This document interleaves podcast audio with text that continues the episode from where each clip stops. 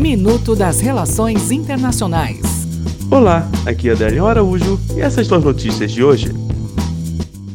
Síria. As tropas dos Estados Unidos ocuparão uma grande área rica em petróleo na Síria, com cerca de 800 soldados acompanhando tropas curdas no nordeste e sul do país. Estados Unidos, os trabalhadores americanos foram menos eficientes no trimestre de julho a setembro, diminuindo a produtividade pela primeira vez desde o final de 2015. O Departamento do Trabalho disse quarta-feira que a produtividade, uma medida de produção econômica a cada hora trabalhada, caiu 0,3% no terceiro trimestre. Burkina Faso Ataque a comboio mineradora canadense deixa mais de 30 mortos em Burkina Faso.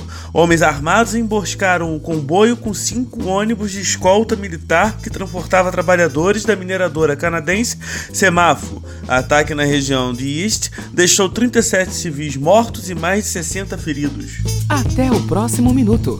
Enquanto isso, aproveite mais conteúdo no portal seire.news.